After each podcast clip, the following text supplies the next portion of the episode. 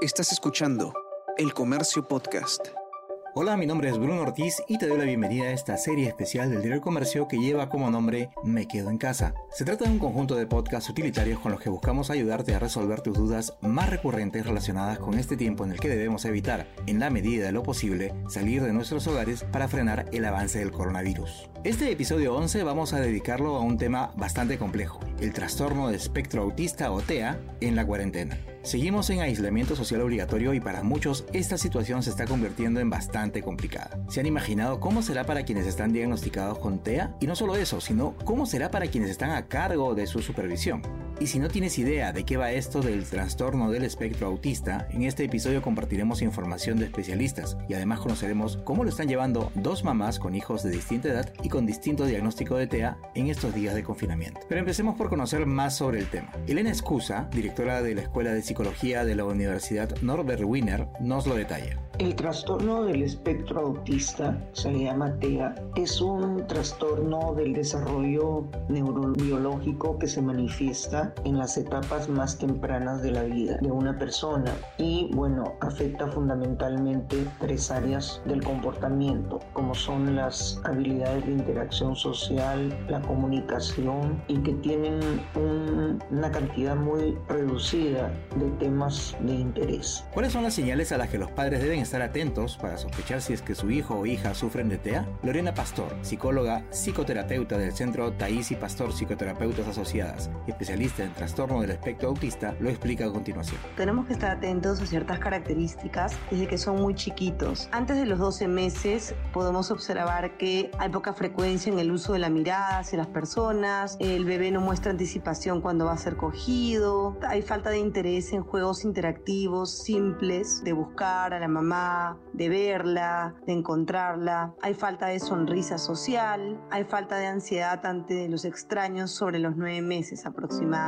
Después de los 12 meses ya hay también características como por ejemplo menor contacto ocular, no responde a su nombre, no señala para pedir algo, no muestra objetos, hay respuesta inusual ante estímulos auditivos, juegan solos, siempre buscando jugar solos, no miran hacia donde otros señalan, ausencia de imitación espontánea en el juego, a veces se quedan en una sobreatención en algún tipo de estímulo, ¿no? Se quedan como pegados a un estímulo y por más que los llames, los llames no hacen caso, son muy distraídos. También hay ausencia de balbuceo social, comunicativo, como si conversara con el adulto, ¿no? Entre los 18 y 24 meses no señala con el dedo para compartir un interés, mm, hay dificultades para seguir la mirada del adulto, no miran donde otros señalan, hay retraso en el desarrollo del lenguaje comprensivo y expresivo, hay falta de juego funcional con juguetes o presencia de formas repetitivas, no hay juego simbólico, hay falta de interés en otros niños o hermanos, bueno, no muestra objeto, no responde cuando se le llama, no imita a los demás, hay pocas expresiones para compartir afecto positivo y no usa palabras. Esas son las principales cuando son pequeños y ya podemos observar estas pequeñas características. Ahora conozcamos el caso de Lourdes, quien tiene un hijo de 8 años con TEA grado 2.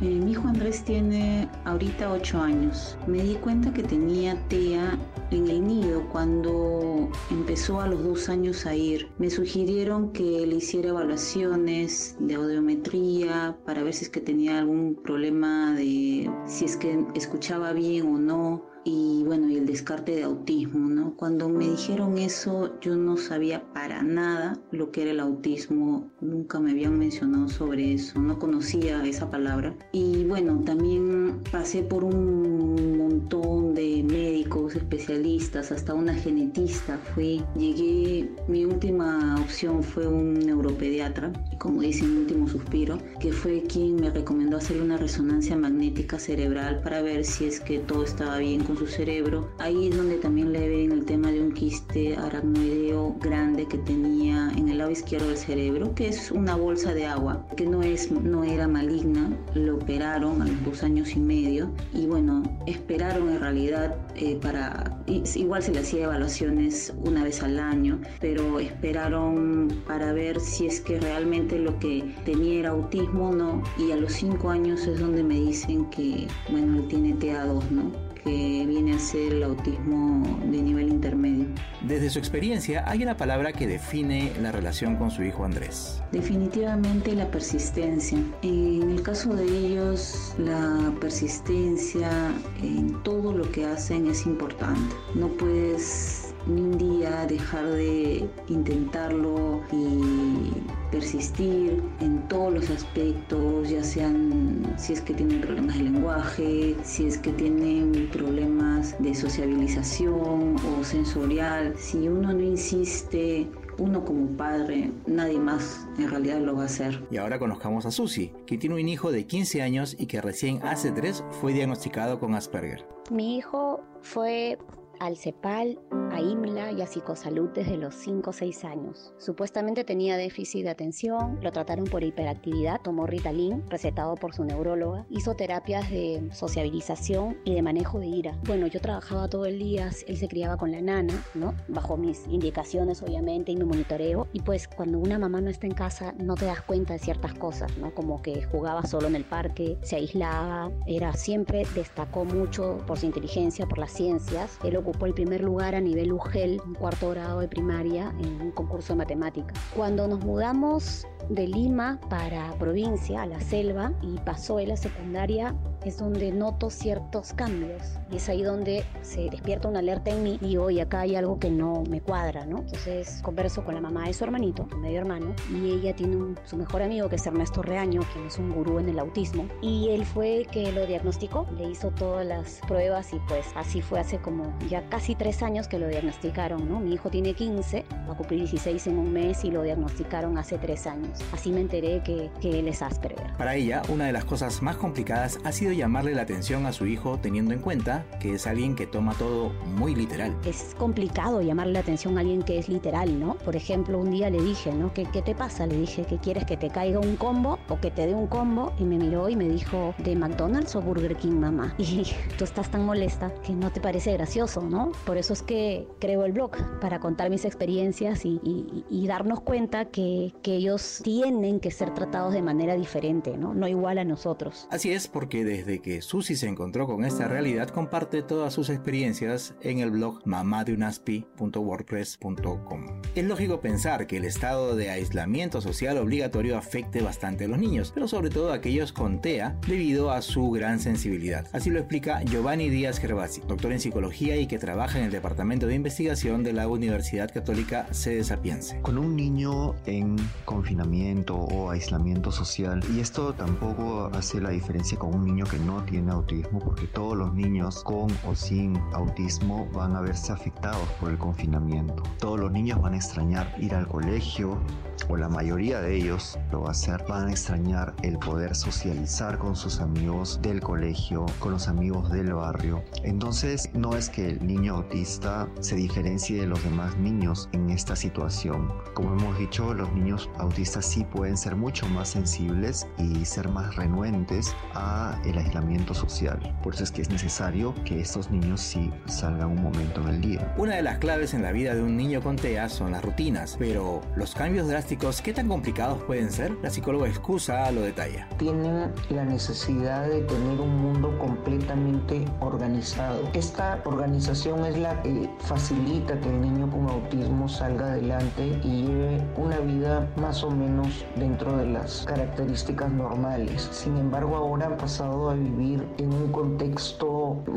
estructurado dentro del hogar y sus rutinas se han roto drástica y repentinamente. Y esto ha hecho que se cambien por otras personas que no necesariamente son las que usualmente interactúan con ellos. Entonces esto es algo caótico para una persona que tiene autismo. Si las personas que no tenemos autismo a veces tenemos dificultad en la vivencia de esta, digamos, restricción en cuanto a la salida de la casa y de las relaciones interpersonales, para ellos es mucho, mucho más fuerte esta crisis. En esta situación tan complicada para todos, es importante que los padres estén controlados y diseñen nuevas rutinas. En primer lugar, es importante que los padres sean conscientes que ellos son los que transmiten las emociones o estados de ánimo a sus hijos. Los padres deben mantenerse tranquilos, deben manejar sus emociones, controlar sus emociones para no transmitirles mayor ansiedad ni preocupación a los niños. Ese es el primer punto. Punto. En segundo punto, es importante establecer nuevas rutinas dentro de casa con los chicos con autismo. Es importante establecer horarios, ya que las personas con autismo pues necesitan esa predictibilidad, claridad, anticipación de sucesos que van a ocurrir en el entorno. Hay que comunicar a los chicos lo que está pasando, no podemos mantenerlos en la incertidumbre, hay que explicarles según el nivel de autismo que cada, que cada uno tenga, hay que explicarles lo que está ocurriendo en el mundo, ¿no? Explicarles por qué estamos cambiando las rutinas, por qué no se puede salir de casa como antes, por qué ella no puede ir al colegio, etcétera, ¿no? Hay que explicarse de la forma más calmada posible y con un, de hecho, un mensaje alentador. Ahora volvamos un momento con Lourdes para que nos cuente cómo está viviendo esta época de confinamiento. Al inicio estaba preocupada con este tema del confinamiento porque Andrés ya tiene unas rutinas, ¿no? Él, bueno, usualmente iba al colegio, de ahí los lunes y miércoles hacía terapia de lenguaje, también iba a la piscina, entonces era como que ya algo establecido y en cierta forma su rutina, ah, bueno, ahora que me doy cuenta, me ha encerrado un poco a mí, ¿no? O sea, en la rutina de él, entonces era como que empieza el confinamiento y al inicio estaba un poco, debo confesar, no sé si la palabra es preocupada, creo que estresada, porque no sabía cómo él iba a tomarlo, pero en realidad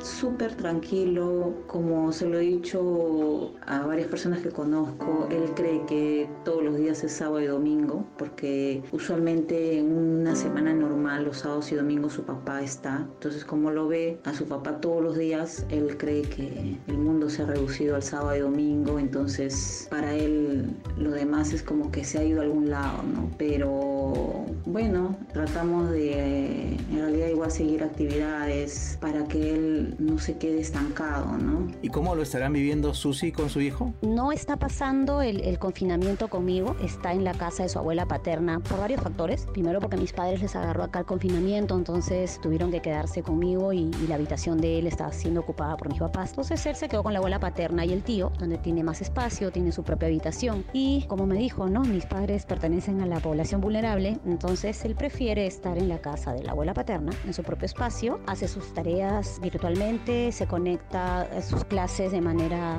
online. Es un chico que no necesita que se le esté explicando las cosas porque basta con que lea y pues bueno, tiene un coeficiente intelectual superior al promedio y le encanta, ¿no? Cuando tenía el permiso y podía movilizarme e ir a dejarle víveres y verlo, que ha sido en tres ocasiones, una, una por semana. Bueno, obviamente no nos abrazamos porque mantiene su distancia y él en particular tiene hipersensibilidad, ¿no? Entonces no, no, no tolera que lo toquen. Y me dijo, ¿no? Que este confinamiento le caía a pelo. No usó exactamente esas palabras, pero me dijo que, que era un virus que a él no le afectaba mucho. Yo le dije, ¿por qué? Bueno, porque yo cumplo cabalidad desde que nací el aislamiento social. No me ha afectado tanto porque pues tenerlo bajo el mismo techo y saber que él vive en su mundo no me ha afectado mucho. Hablamos a diario, hacemos videollamadas. Como te digo, hace hasta la semana pasada pude verlo y está bien, está muy bien, está feliz, está contento, ¿no? He conversado con él porque le dan sus eh, leves crisis de ansiedad y se jala los pellejos, los padrastros de, los dedos de las manos. Pero él tiene consigo su spinner que fue creado, el, el, clásico, para este, el sonido que, emite un spinner hace que ellos lo, los tranquilicen, los calme. Y o una pelotita antiestrés. Le pregunto y hago que me muestre sus manos en las videollamadas, las tiene bien. Y como bien deben saber, hace algunos días el gobierno emitió una norma que permite a los niños y jóvenes con TEA la posibilidad de salir de sus casas con un cuidador, por supuesto, hasta por un espacio de 15 minutos. ¿Qué precauciones se deben tener para quienes hagan uso de este beneficio? En cuanto a las salidas, el niño con autismo, como cualquier otro niño, recalco, debe salir protegido. Tiene que tener guantes, tiene que tener mascarilla. Ya se ha comentado sobre la renuencia que pueden tener los niños autistas frente al uso de estos implementos, ¿no? El padre servirá de modelo primero y el niño poco a poco va excediendo, quizá no las primeras veces, pero ya en casa y no esperar al momento de salida desde antes de las primeras salidas se le puede ir enseñando a usar la mascarilla, a aceptarla, a tolerarla, porque los niños son muy sensibles a las texturas y a otras, al olor, por ejemplo, como ya he dicho. Entonces no van a ser tan permeables como otros niños a usar guantes o a usar máscaras. Incluso podemos elaborar una máscara en casa o pintarla, algo que la haga más atractiva al niño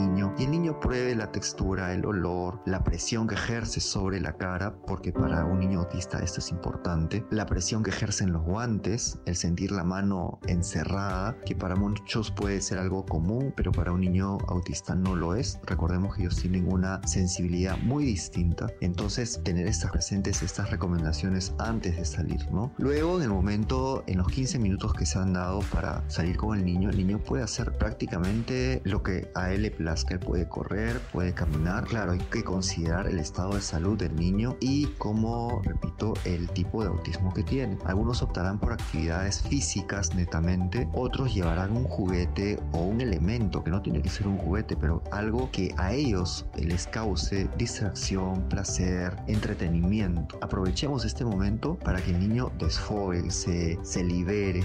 Este momento en realidad lo quisieran todos los niños, pero bueno, se ha concedido a eh, los niños con autismo por las características que manifiestan, pero en realidad la cuarentena la viven todos los niños. Esta salida se considera una salida terapéutica y hay que respetar los 15 minutos en los que se debe salir. No hay que pasar ese tiempo. La persona con autismo debe salir acompañada de un adulto responsable, quien va a hacerlo quizá que camine un poco, que estire eh, sus piernas, eh, que mueva sus brazos, que respire aire puro. Si sale con una mascota, estar en un solo lugar. La mascota es la que más se mueve. Como son 15 minutos, están ahí un ratito. Pasados los 15 minutos, es importante ya dirigirse otra vez a casa y entrar. En el caso de Lourdes, nos cuenta que no prefiere salir a la calle con su hijo. La verdad que no es lo mío, porque mi hijo es en cierta forma, hasta cierto punto cuadriculado, ¿no? Entonces, sacarlo, explicarle que tiene que salir 15 minutos exactamente, creo que hasta cierto punto él me va a comprender, pero no sé si me va a entender, oye, tenemos que salir acá nomás al parque o acá dar una vuelta por, por no sé, pues por acá por, por la cuadra, porque tampoco es que lo podamos llevar muy lejos. Entonces no sé qué tan agradable termine siendo esa salida, ¿no? Y la verdad que como él en la casa, bueno, tratamos de siempre variarle las actividades, tengo bastantes dinámicas en realidad, trato de hacerles a los chicos. Entonces mm, no me ha dado en realidad mucho el, no sé, creo que la palabra es el interés de salir y sacarlos, aparte que me da miedo, si es que se contagian, prefiero en realidad tenerlos en casa. Por su parte, Susi nos cuenta que es su hijo el que no quiere salir. Y ha hablado con su tío paterno, con quien está ahora y ya tiene sus documentos a la mano, tiene una carta emitida por Ernesto Reaño, director del EITA, que es el equipo de investigación y tratamiento en Asperger y autismo, que es su terapista directo, y donde indica el diagnóstico de Gabriel y bueno, ya Renato, que es su tío, sabe perfectamente, al igual que mi hijo, que es Gabriel, que si él quisiera, eh, pueden salir 15 minutos con un distintivo en la medida de lo posible de color azul y con la carta a la mano. He hablado con Gabriel y me dice que no es necesario salir todos los días para él, que él está tranquilo y bien y que sí podría salir una o dos veces a la semana. Y antes de terminar, los expertos que nos han acompañado en este episodio nos dejan algunas recomendaciones a las que hay que prestarles bastante atención. Lo que yo recomiendo a todos los padres es que tengan mucha paciencia en esta etapa que nos ha tocado vivir a todos, eh, a esta época tan difícil, con sus hijos, especialmente los que sean parte del espectro autista, ¿no? Ellos son niños que les cuesta mucho adaptarse a los cambios, entonces a veces los padres tienen poca paciencia y no, digamos, no consideran o olvidan estas características que tienen estos niños, entonces a veces pierden la paciencia con mayor facilidad, transmiten la ansiedad a los chicos, gritan o a veces creen que ellos están exagerando en ciertas reacciones o peticiones que puedan realizar. Entonces hay que estar muy atentos eh, como padres a nuestras respuestas, a nuestras conductas, al trato que le damos a los chicos. Eh, hay que tener especial consideración y paciencia con niños que tienen TEA y tratar de seguir las recomendaciones que se han dado para estos periodos de aislamiento. Hasta aquí hemos llegado con el trastorno del espectro autista o TEA en la cuarentena, el episodio 11 de la serie Me Quedo en Casa, un conjunto de podcasts producidos por el comercio para atender las dudas más recurrentes relacionadas con este tiempo en el que debemos evitar salir de nuestros hogares para así ayudar a frenar el avance del coronavirus. Mi nombre es Bruno Ortiz y nos escuchamos pronto. Esto fue Me Quedo en Casa.